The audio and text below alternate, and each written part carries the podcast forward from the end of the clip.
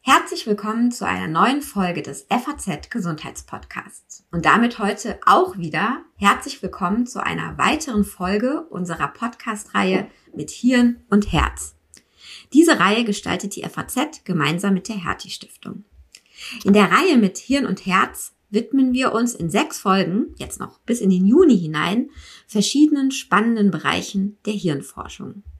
Die Folgen etwa zum Thema Schlaganfall, Demenz oder auch Parkinson finden Sie bereits, unter anderem auf Faznet. Ich kann sie Ihnen nur ans Herz legen. Heute soll es hier um das Thema Neuroimmunologie gehen. Ein erstmal sehr großes Themenfeld. Deshalb haben wir uns darauf geeinigt oder äh, gesagt, wir fokussieren uns auf ein ganz spezielles Thema der Neuroimmunologie, und zwar die Hirntumore. Für die Reihe mit Hirn und Herz darf ich im Podcast immer Experten begrüßen, die Mitglieder des Hertie Network of Excellence in Clinical Neuroscience sind. Mit dem Programm hat die Hertie Stiftung ein Netzwerk zur nachhaltigen Förderung der besten deutschen Standorte auf dem Gebiet der klinischen Neurowissenschaften gegründet. Ziel ist es dabei, Forschungsergebnisse aus dem Labor möglichst rasch in die Versorgung der Patienten in den jeweiligen Kliniken zu integrieren. Ja, und heute ist mir aus diesem Netzwerk zugeschaltet oder bei mir zu Besuch Professor Dr. Michael Platten. Er ist ärztlicher Direktor der Neurologischen Klinik am Universitätsklinikum in Mannheim. Ja, mit ihm will ich heute unter anderem darüber sprechen, welche unterschiedlichen Arten der Hirntumore es eigentlich gibt, wie unser Immunsystem mit diesem Krankheitsbild zusammenhängt oder vielleicht sogar interagiert und warum es vielleicht bald eine Impfung gegen diese Tumore geben könnte. Mein Name ist Lucia Schmidt. Ich freue mich sehr, dass Sie uns heute bei diesem spannenden Podcast zuhören. Diese Podcast-Folge des Hirnforschung Spezial mit Hirn und Herz wird Ihnen präsentiert von der gemeinnützigen Hertie Stiftung, eine der größten privaten Förderinnen der Hirnforschung in Deutschland. In ihrem Programmbereich Gehirn erforschen unterstützt sie die klinische Hirnforschung und vermittelt Wissenswertes über das Gehirn, seine Funktionsweise und Erkrankungen, um es besser zu verstehen und für dieses faszinierende Organ zu begeistern. Mehr unter www.ghst.de. Herr Professor Platten, herzlich willkommen hier bei uns im Podcast. Ich habe schon gesagt, das Thema Neuroimmunologie ist erstmal ein ganz großes Thema. Es ist Ihr Fachgebiet. Und bevor wir sozusagen auf das spezielle Thema von heute einsteigen, würde ich doch gern mal wissen, was bedeutet denn Neuroimmunologie eigentlich und welche Krankheitsbilder fallen alle darunter? Ja, ganz, ganz allgemein beschäftigt sich die Neuroimmunologie mit der Diagnose und Behandlung von Patientinnen und Patienten, die entzündliche und vor allen Dingen autoimmune Erkrankungen des zentralen Nervensystems, des peripheren Nervensystems, aber auch der Muskulatur haben. Autoimmune Erkrankungen sind ja im Wesentlichen Erkrankungen, bei denen sich das eigene körpereigene Immunsystem gegen die eigenen Zellen, gegen eigene Organe richten. Und prinzipiell kann jedes Organ davon betroffen sein und auch die verschiedenen Organe des Nervensystems. Ähm, eine große Erkrankungsgruppe ist die ähm, Gruppe der multiplen Sklerose, das heißt Erkrankungen, bei denen die Nervenscheiden ähm, im zentralen Nervensystem angegriffen werden von äh, Immunzellen. Wir kennen aber auch andere neuroimmunologische Erkrankungen, beispielsweise des peripheren Immunsystems. Wir sprechen dann von sogenannten Immunneuropathien des Muskels, da sprechen wir von den Myositiden, aber auch ähm, Hirnentzündungen, sogenannte Enzephalitiden, die eben einfach in einer autoimmunen Form betroffen sein können. Und dann gibt es Erkrankungen, Autoimmunerkrankungen wie die große Gruppe der Rheumaerkrankungen, bei denen immer auch zusätzlich zu beispielsweise Gelenken und Nieren dann Teile des Nervensystems, wie beispielsweise die peripheren Nerven, betroffen sein können. Ein wahnsinnig heterogenes, aber auch spannendes Feld. Vielleicht an der Stelle schon mal gesagt, die multiple Sklerose haben wir bereits in einem Podcast ähm, besprochen. Äh, wen das an, noch interessiert, kann da gerne drauf zurückgreifen. Ich kann es nur empfehlen. Und das ist unter anderem ein Grund, warum wir gesagt haben, wir widmen uns heute nicht nochmal dieser Diagnose, sondern eben den Hirntumoren. Ähm, da muss man ja sagen, es gibt davon leider relativ viele, sehr unterschiedliche. Es gibt gutartige, aber auch sehr, sehr aggressive Tumore.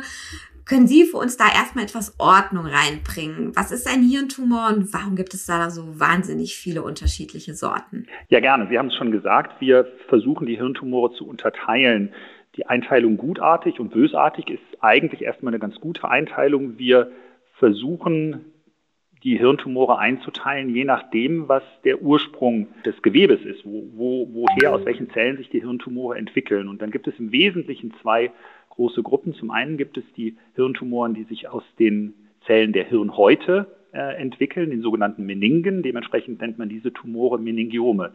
Dies sind überwiegend gutartige Tumore, die wachsen sehr langsam an der Hirnoberfläche und lassen sich üblicherweise durch eine Operation, selten ist auch eine Strahlentherapie notwendig, ganz gut behandeln.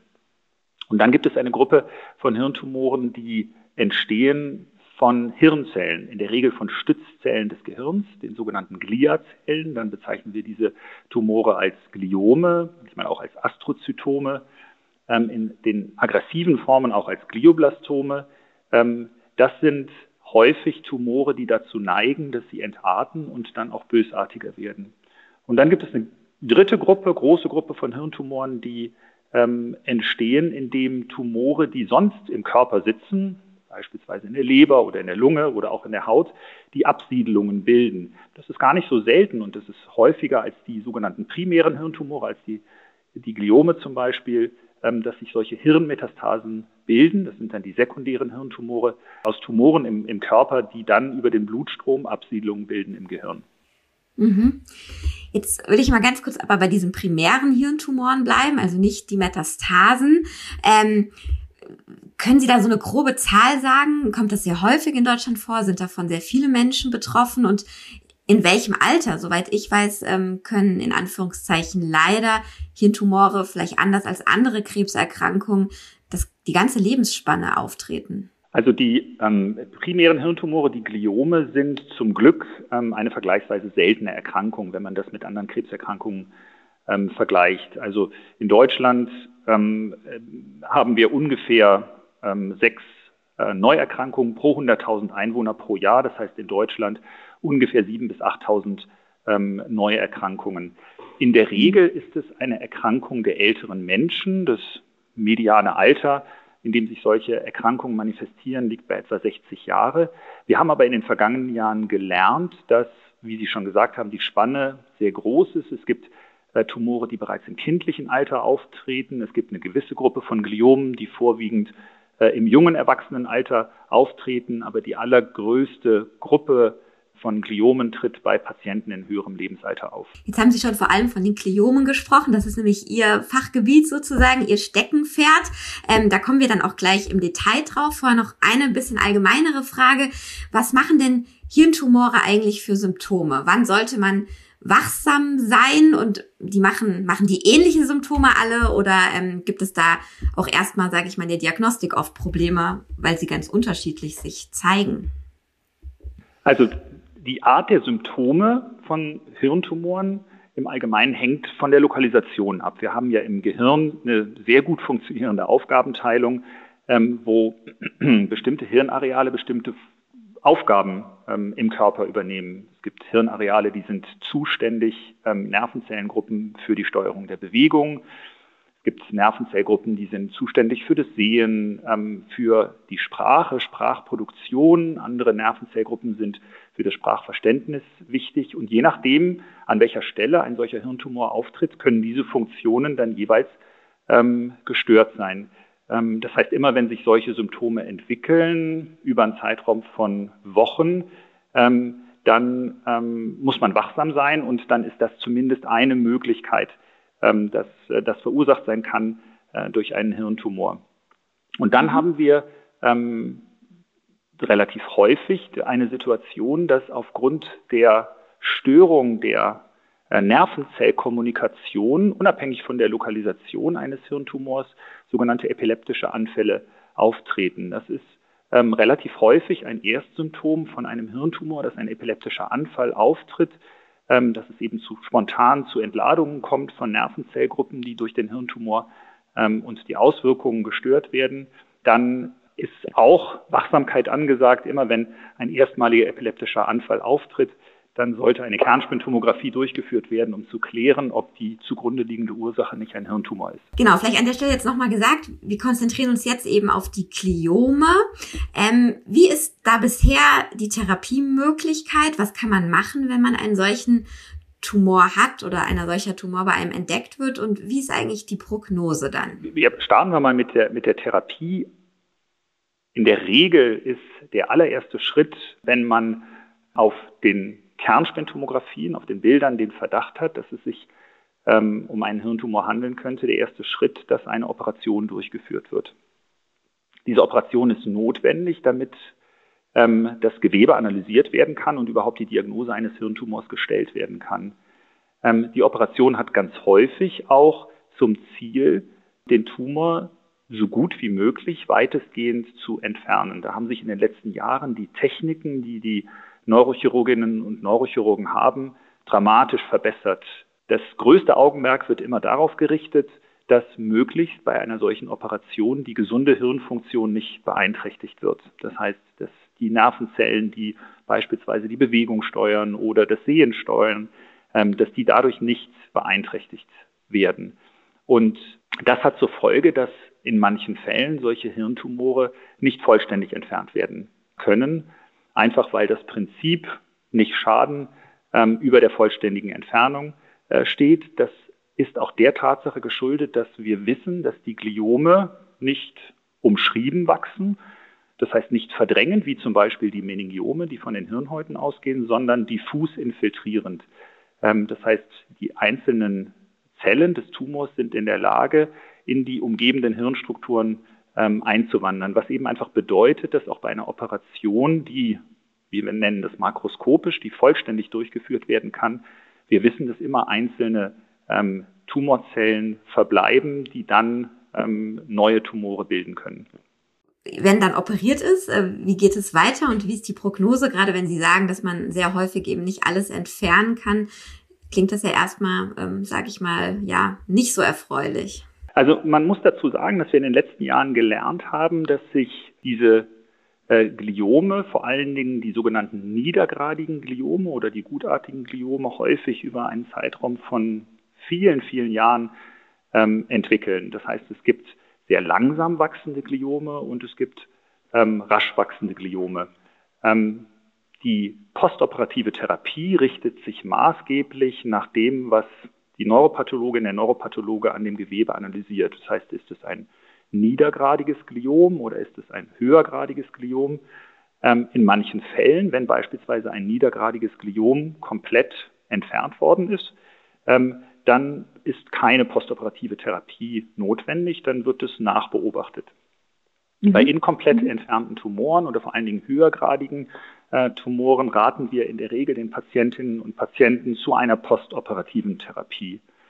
Und diese mhm. postoperative Therapie kann dann entweder in Form einer Strahlentherapie durchgeführt werden oder einer Chemotherapie oder einer Kombination aus einer Strahlen- oder Chemotherapie. Das ist ähm, auch heute noch ähm, die Standardtherapie zur Behandlung äh, von Gliomen. Ja, und jetzt forschen Sie ja äh, ganz aktuell an einer ganz neuen Therapie, was vielleicht erstmal im ersten Moment äh, überraschend oder nicht nur vielleicht, ich finde, das klingt überraschend, klingt, und zwar an einer Impfung. Und zwar, die man aber gar nicht präventiv gibt, sondern wirklich als Behandlung. Dann können Sie auch gleich erläutern, ob nach der Operation oder vor der Operation. Ähm, erzählen Sie doch mal, was steckt dahinter, an, hinter dieser Idee, gegen oder ja als Behandlung von Hirntumoren zu impfen? Naja, dieser Idee liegt zugrunde, ähm, dass die, die unglaubliche Fähigkeit des Immunsystems zu erkennen, was fremd und was körpereigen ist, auszunutzen. Das ist eine Fähigkeit, die sich über die Evolution, über Millionen von Jahren entwickelt hat, dass während dieser Entwicklung wir ähm, Immunzellen haben, vorwiegend die T-Lymphozyten, aber auch die B-Lymphozyten, die in der Lage sind, körpereigene Zellen ähm, zu tolerieren, diese als nicht fremd zu erkennen, aber zum Beispiel Zellen, die durch Viren oder Bakterien infiziert ist, als fremd zu erkennen und darauf zu reagieren und diese Zellen dann abzutöten. Das ist Grundlage unseres körpereigenen Schutzes vor ähm, Infektionen. Und während unserer Entwicklung wird das Immunsystem darauf trainiert, ähm, das Körpereigene von dem Körperfremden zu unterscheiden. Und grundsätzlich ähm, können Tumore als fremd erkannt werden. Ähm, und zwar dadurch, dass sich während der Entstehung von Tumoren Mutationen in Eiweißmolekülen bilden, die für den Tumor sinnvoll sind, weil ähm, das sozusagen das Wachstum und die Entartung befördert, aber die prinzipiell vom Immunsystem als fremd erkannt werden können. Und dieses Erkennen als fremd von Bestandteilen von Tumorzellen versuchen wir uns dann ähm, mit einer Impfung zunutze zu machen, indem wir eben einfach das Immunsystem spezifisch gegen diese tumorspezifischen, fremden, sozusagen durch eine Mutation entstandenen Eiweißmoleküle zu sensibilisieren. Lass uns doch mal ins Detail gehen, damit wir das alle auch richtig verstehen. Das heißt, äh, diese Impfung kommt aber zum Einsatz, wenn der Tumor entdeckt ist, diagnostiziert ist, man weiß, was es für eine Art von Tumor ist und dann praktisch spritzt man diese Eiweißmoleküle, diese Eigenarten, nenne ich es jetzt mal, von diesem Tumor und sagt dem Immunsystem, na, alles, was du jetzt findest, was so ähnlich aussieht, das bekämpfst du bitte. Genau, also so muss man sich das vorstellen. Präventiv können wir ja in der Regel nicht ähm, äh, effektiv werden, zumindest nicht bei den Gliomen, weil es dafür keine Früherkennung gibt. Das ist anders bei äh, präventiven Impfungen, wie beispielsweise gegen das HPV-Virus ähm, wo man versucht, das Immunsystem gegen das HPV-Virus äh, zu sensibilisieren, damit eben Tumore, die durch zum Beispiel HPV verursacht werden, nicht auftreten können. Das, was wir machen und nur machen können, ist, weil wir ähm, erst mit der Diagnosestellung sozusagen in die Therapie einsteigen, ist eine sogenannte therapeutische Impfung. Und es ist völlig richtig, dass ähm, um ähm, diese zu beginnen, um diese durchzuführen, es erstmal notwendig ist, dass man ganz genau weiß, um welche Art von Tumor handelt es sich und ähm, trägt dieser Tumor ähm, ein durch eine Mutation verändertes Eiweißmolekül, gegen ähm, das wir dann das Immunsystem sensibilisieren können. Und diese Immunzellen, die so aktiviert sind, ähm, wandern ähm, durch den Körper und finden auch den Weg ins, ins Gehirn und erkennen dann die Tumorzelle anhand ähm, dieses veränderten Eiweißmoleküls, ähm, was auf der Oberfläche von den Tumorzellen präsentiert wird. Das heißt, einfach nochmal vollständiger halber, die Operation ist aber trotzdem nötig und es ist sozusagen eine andere Art der Therapie als dann vielleicht eine Chemo- oder Radiotherapie. Oder kann man tatsächlich den Tumor im Ganzen so behandeln, ohne ihn rausgenommen zu haben? Nein, das ist nicht notwendig. Wir hm, müssen zumindest okay. wissen, um welche Art von Tumor es sich handelt, damit wir die Diagnose stellen können. Also das steht okay. immer am Anfang. Also da ist keine Biopsie oder so möglich. Das ist zu gefährlich im Gehirn, nehme ich an. Nein, das ist nicht ähm, zu gefährlich. Wir machen ganz häufig, vor allen Dingen bei Tumoren oder die Neurochirurginnen und Neurochirurgen machen ganz häufig bei Tumoren, die in einer sehr kritischen äh, Lage sind, wie beispielsweise im Hirnstamm, wo eine ähm, äh, eine Operation im Sinne einer Resektion häufig nicht möglich ist, werden in Anführungszeichen nur Biopsien gemacht. Und das kann man fast in, in jeder Lokalisation des Hirns machen. Aber eine solche Biopsie ist zumindest notwendig, ähm, um eben einfach das Gewebe detailliert äh, analysieren können, a unter dem Mikroskop und b auch ähm, in den letzten Jahren zunehmend mit Hilfe einer Gensequenzierung. Noch eine Frage, weil Sie gesagt haben, präventiv ist das nicht möglich. Ähm, dazu zwei Fragen. Erstens, sind die Gliome in ihrer Eiweißstruktur, so breche ich es jetzt mal runter, dann doch so unterschiedlich, dass man eben nicht sagen kann, ähm, ja, wenn wir einmal wissen und verstanden haben, wie dieses Eiweiß funktioniert, können wir das sozusagen immer wieder anwenden. Und sehen Sie denn Möglichkeiten, dass man vielleicht doch irgendwann so weit kommt, vielleicht im Moment noch völlig absurd klingend, präventiv gegen Hirntumor oder zumindest gegen Gliome impfen zu können? Ähm, das ist eine spannende Frage. Ich will das nicht ausschließen. Ähm, Im Moment haben wir es ja mit einer sehr, sehr seltenen Erkrankung zu tun. Ähm, stellt sich natürlich die Frage, ist es gerechtfertigt, ähm, eine, eine Impfung ähm, allen Menschen zu empfehlen, um eine möglicherweise sehr, sehr seltene Erkrankung zu verhindern, von der wir jetzt auch noch gar nicht wissen, ob die Impfung tatsächlich in der Lage ist, ähm, mhm. einen solchen dauerhaften und möglicherweise lebenslangen Schutz zu bieten. Da sind wir im Moment noch sehr äh, am Anfang, um überhaupt zu verstehen, ähm, wie effektiv ist der Impfschutz, der aufgebaut wird, wie effektiv sind die äh, körpereigenen Immunzellen, also die T-Lymphozyten, ähm, darin den Tumor zu bekämpfen ähm, und ähm, wie nachhaltig ist sozusagen diese Impfung. Also ich glaube, die diese Fragen erst noch geklärt werden müssen, bevor wir darüber nachdenken können, ob das möglicherweise auch eine präventive Impfung sein äh, kann. Dazu kommt,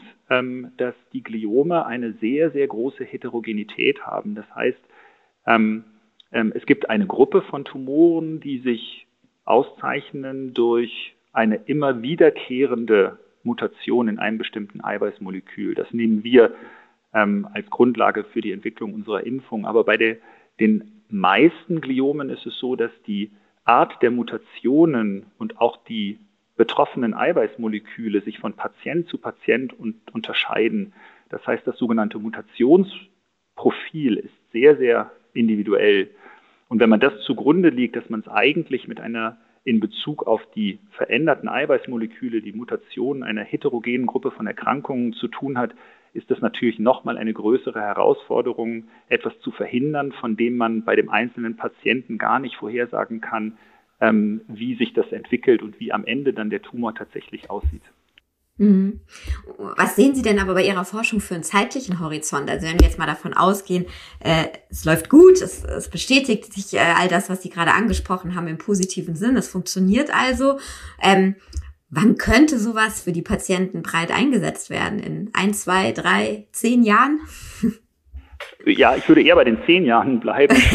also es ist im Moment so, dass wir uns schon sehr lange damit beschäftigen, dass ähm, wir die Impfung, die wir im Moment durchführen, für eine bestimmte Gruppe von ähm, Patientinnen und Patienten mit Gliomen ähm, in den letzten ungefähr zehn Jahren entwickelt haben und ähm, eine erste klinische Studie, eine sogenannte Phase 1 Studie, ähm, durchgeführt und abgeschlossen haben. Die haben wir äh, Ende 2015 gestartet und haben die vor zwei Jahren abgeschlossen und ähm, die Ergebnisse ausgewertet und das ist mittlerweile auch veröffentlicht.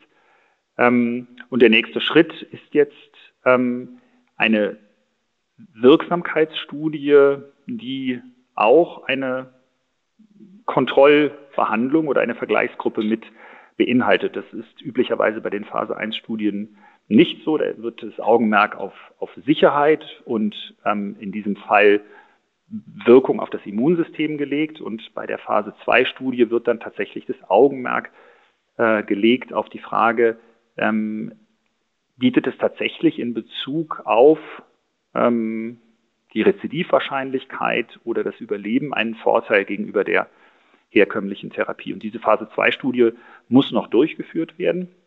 Da sind wir im Moment in den Planungen bis eine solche Studie abgeschlossen ist und die Ergebnisse ausgewertet sind, ähm, werden sicherlich noch einige Jahre vergehen, sodass ähm, selbst mit optimistischer Rechnung wir sicherlich noch zehn Jahre brauchen, bis möglicherweise eine solche Therapie dann auch zur Zulassung kommt.